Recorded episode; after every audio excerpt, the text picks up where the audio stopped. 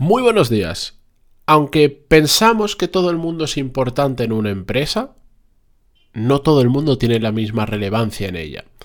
Y hoy vamos a ver por qué. Incluso hay personas que, aún no teniendo gente a su cargo, teniendo puestos que parecen de poca responsabilidad, pues pueden cobrar mucho, eh, pueden tener condiciones especiales, pueden tener una consideración significativa dentro de la empresa más que otros puestos de gente que está en, la jerarquía, en la escala mucho más arriba.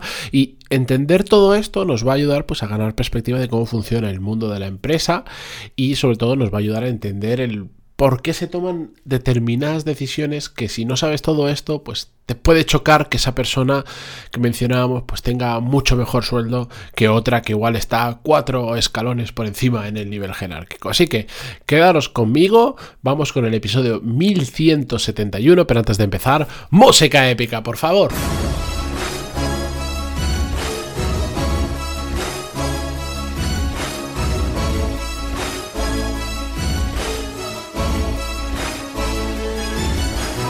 Muy buenos días a todos, bienvenidos, yo soy Matías Pantaloni y esto es Desarrollo Profesional, el podcast donde hablamos sobre todas las técnicas, habilidades, estrategias y trucos necesarios para mejorar cada día en nuestro trabajo. Antes de comenzar con el episodio de hoy, quería comentaros, la semana que viene, el lunes 29, abro plazas para la última edición del año de Core Skills, la novena edición que llevamos en total.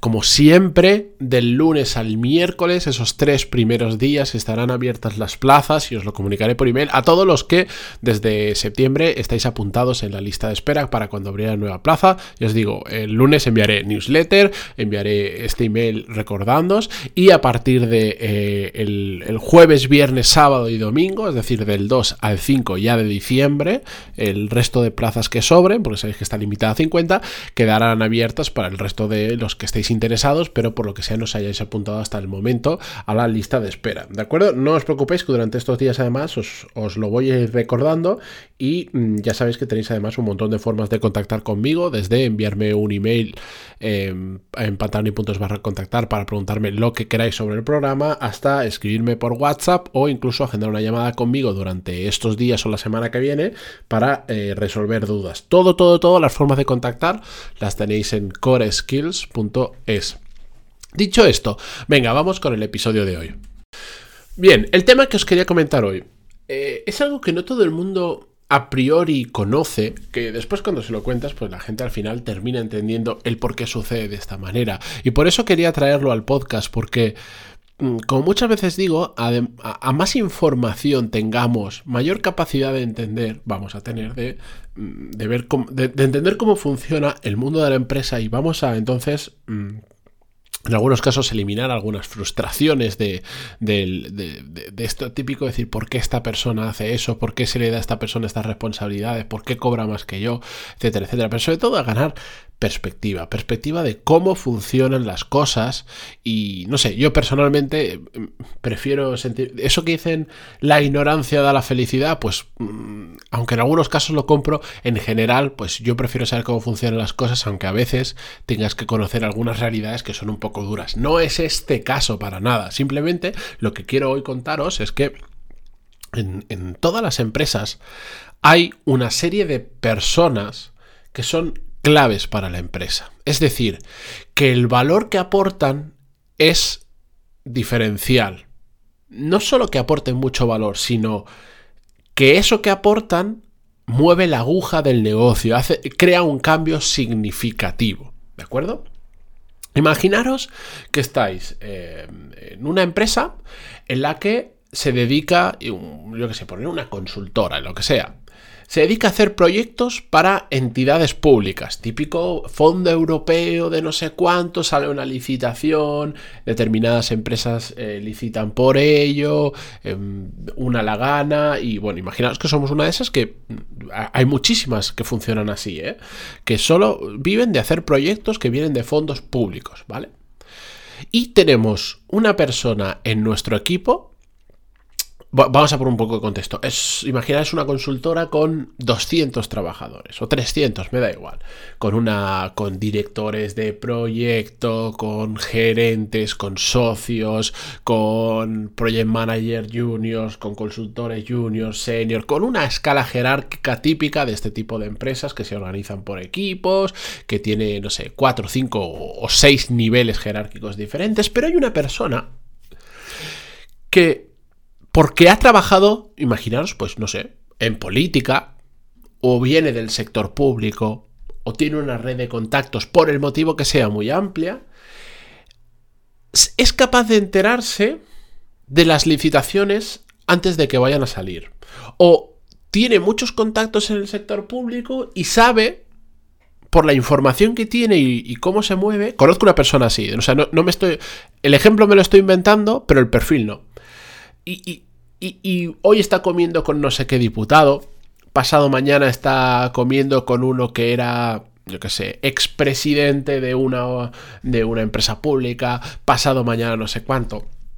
Y conoce, no hablo de cosas ilegales, eso ya es otra cosa y, y, también por supuesto, pero conoce perfectamente el sector público, cómo funcionan esas licitaciones, se entera antes que nadie, porque está metido en el ajo de todo esto.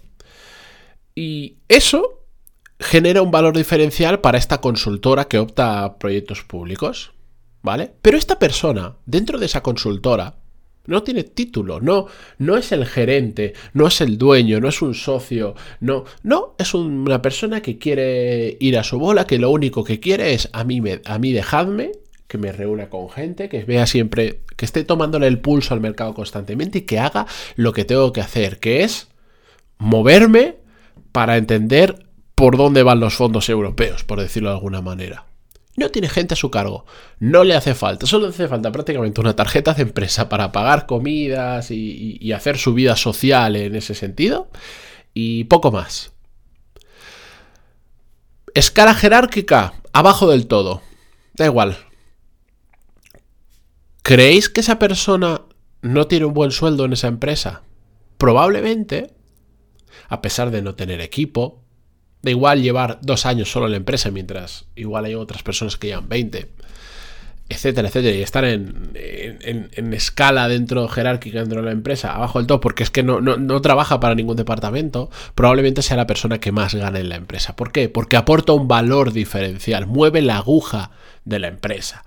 Lo mismo puede suceder con una persona, mira, hace, no mucho eh, tuve la suerte de conocer a um, uno de los uno de los creadores, al que lideró el equipo que creó el primer algoritmo potente de Netflix de recomendación, que es un español. De hecho, eh, eh, es tan relevante este tío, fue tan relevante para Netflix, pues ya no trabaja ahí, que en, el, en uno de los libros que escribe uno de los fundadores de Netflix, que en una parte que estaba hablando de talento, un libro que por cierto recomendé en mi newsletter, que si no estáis apuntados, pantaloni.es, y ahí os podéis apuntar, eh, cuando hablaban de talento, e, e, el fundador de Netflix decía, ¿cómo no voy a hacer para retener a este tío cuando solo hay tres personas en el mundo capaces de hacer un algoritmo de este estilo? Y este es uno de ellos. Mm, aunque en su equipo fueran cinco personas comparado con los miles de empleados que tendrá Netflix, ¿cómo creéis que le iría dentro de la empresa? Muy bien, ¿por qué? Porque en una empresa como esa, una empresa basada en datos, con la importancia que tiene en las recomendaciones y todo eso, pues ese tío se habrá hecho de oro. Se habrá hecho de oro. Porque aporta un valor diferencial a la empresa. Y si por lo que sea ese algoritmo que él construyó lo pudiera haber construido él solo y no tuviera equipo y él fuera un ente aparte en una habitación de 5 metros cuadrados y, y ya está, o trabajando desde su casa sin necesidad de estar en, Palo Alto, donde tenga las oficinas Netflix, probablemente será de las personas que más cobren la empresa. Sería de las personas que más cobran en la empresa. Porque aporta un valor diferencial. Lo que os quiero decir con esto es que en todas las empresas hay no solo una, suelen haber varias. E, estoy yendo a casos extremos. Por supuesto, puedes tener equipo y seguir aportando un valor diferencial, claro que sí.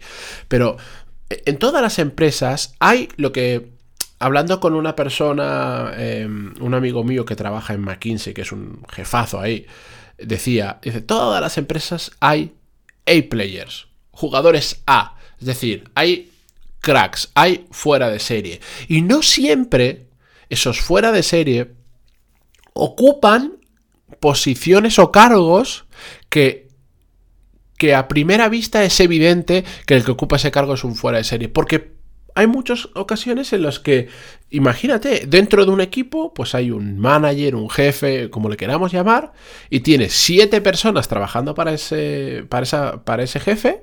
Y dentro de esas siete personas hay una que es un A-player, es un jugador fuera de serie. Y no pasa absolutamente nada. Y ese jugador fuera de serie probablemente va a cobrar y va a tener eh, unas consideraciones muy diferentes incluso que su jefe y que los de arriba, porque está aportando un valor diferencial. No es tanto que solo se cobra por estar más arriba en una cadena jerárquica, sino por el valor que aportas, que hay mucha relación normalmente del valor que aportas con la escala jerárquica que hasta ahora, pues tradicionalmente se veía que si tú eras muy bueno iba subiendo, pero la realidad nos está demostrando que cada vez más hay muchas personas que aportan un valor diferencial que lo saben y no quieren ir más allá. No quieren decir, yo no quiero ser jefe de. Yo soy muy bueno haciendo esto, donde aporto mucho es haciendo esto, donde puedo ganarme bien la vida y crecer profesionalmente, profesionalmente es esto. Yo no quiero dirigir personas. Últimamente me he encontrado con varias personas que les ha pasado exactamente eso. Que de repente, bueno, como hacían bien las cosas, les han puesto un pequeño equipo y se han bloqueado porque de repente han dicho, ahí va. Que ahora además de hacer lo que ya estaba haciendo, ahora tengo que gestionar un equipo. Y gestionar un equipo lleva un montón de tiempo. Y yo no quiero gestionar equipo, me resta tiempo para hacer donde yo aporto un valor diferencial. Y han hecho, han dado el paso para atrás, han levantado correctamente la mano y han dicho, oye, que donde yo soy muy bueno es en esto, no gestionando personas, que gestione otro, que me gestionen a mí si quieren. Pero a mí dejadme hacer donde yo soy realmente bueno, donde yo soy un top player, un A player, como le queráis llamar.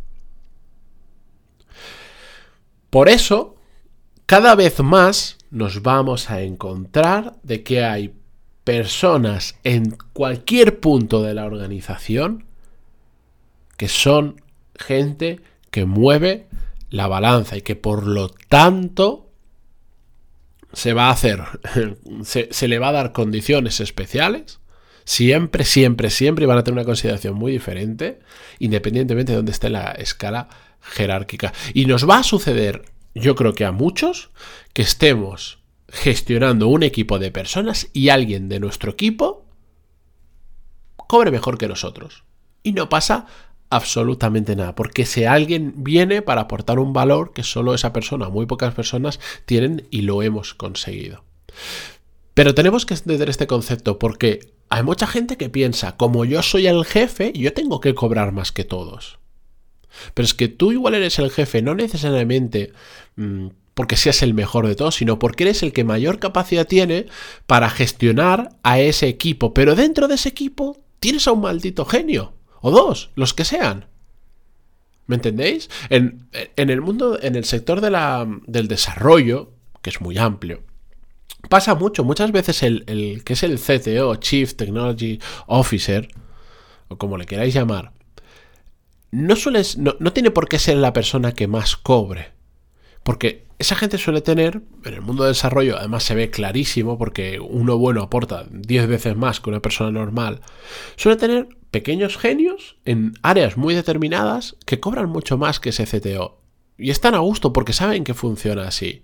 Lo que pasa es que el perfil del CTO en ese caso no suele ser gente tan, tan, tan, tan, tan técnica, sino que tiene determinadas habilidades que le permiten gestionar un equipo de técnicos y sobre todo tener conversaciones con el resto de la empresa y que no sea un, departamento o un equipo aparte que se lleva mal con el resto del mundo porque ni siquiera hablan el mismo idioma. Tienen funciones diferentes dentro del mismo equipo. Uno lidera a otros y otro pues será un friki de no sé qué tecnología que poca gente en el mundo lo sabe hacer. Justo el otro día leía un libro Em, que, lo voy a recomendar de hecho el lunes que viene en, la, nueva newsletter de una persona, no hago spoilers, así os entra ganas de apuntaros a la newsletter en pantalón.es, dos veces que lo digo ya hoy, em, que le pasaba una cosa similar, que era muy bueno en lo que hacía y tenía jefes, pero se ganaba muy bien la vida porque era muy bueno eh, en lo que estaba haciendo en ese momento como técnico. Pero bueno, simplemente quiero que entendáis ese concepto porque mm, a mí me ha ayudado personalmente a entender muchas veces determinados movimientos o decisiones dentro de una empresa. Así que espero que os resulte igual. Y, si os ha gustado, ya lo sabéis. Si estáis escuchándolo en Evox, eh, podéis dejar un me gusta. En iTunes, una valoración de 5 estrellas o 6 si os deja. Y si estáis en Spotify u otra plataforma que no os deja hacer nada simplemente por estar aquí, yo estoy eternamente agradecido. Muchísimas gracias, de verdad, y hasta mañana. Adiós.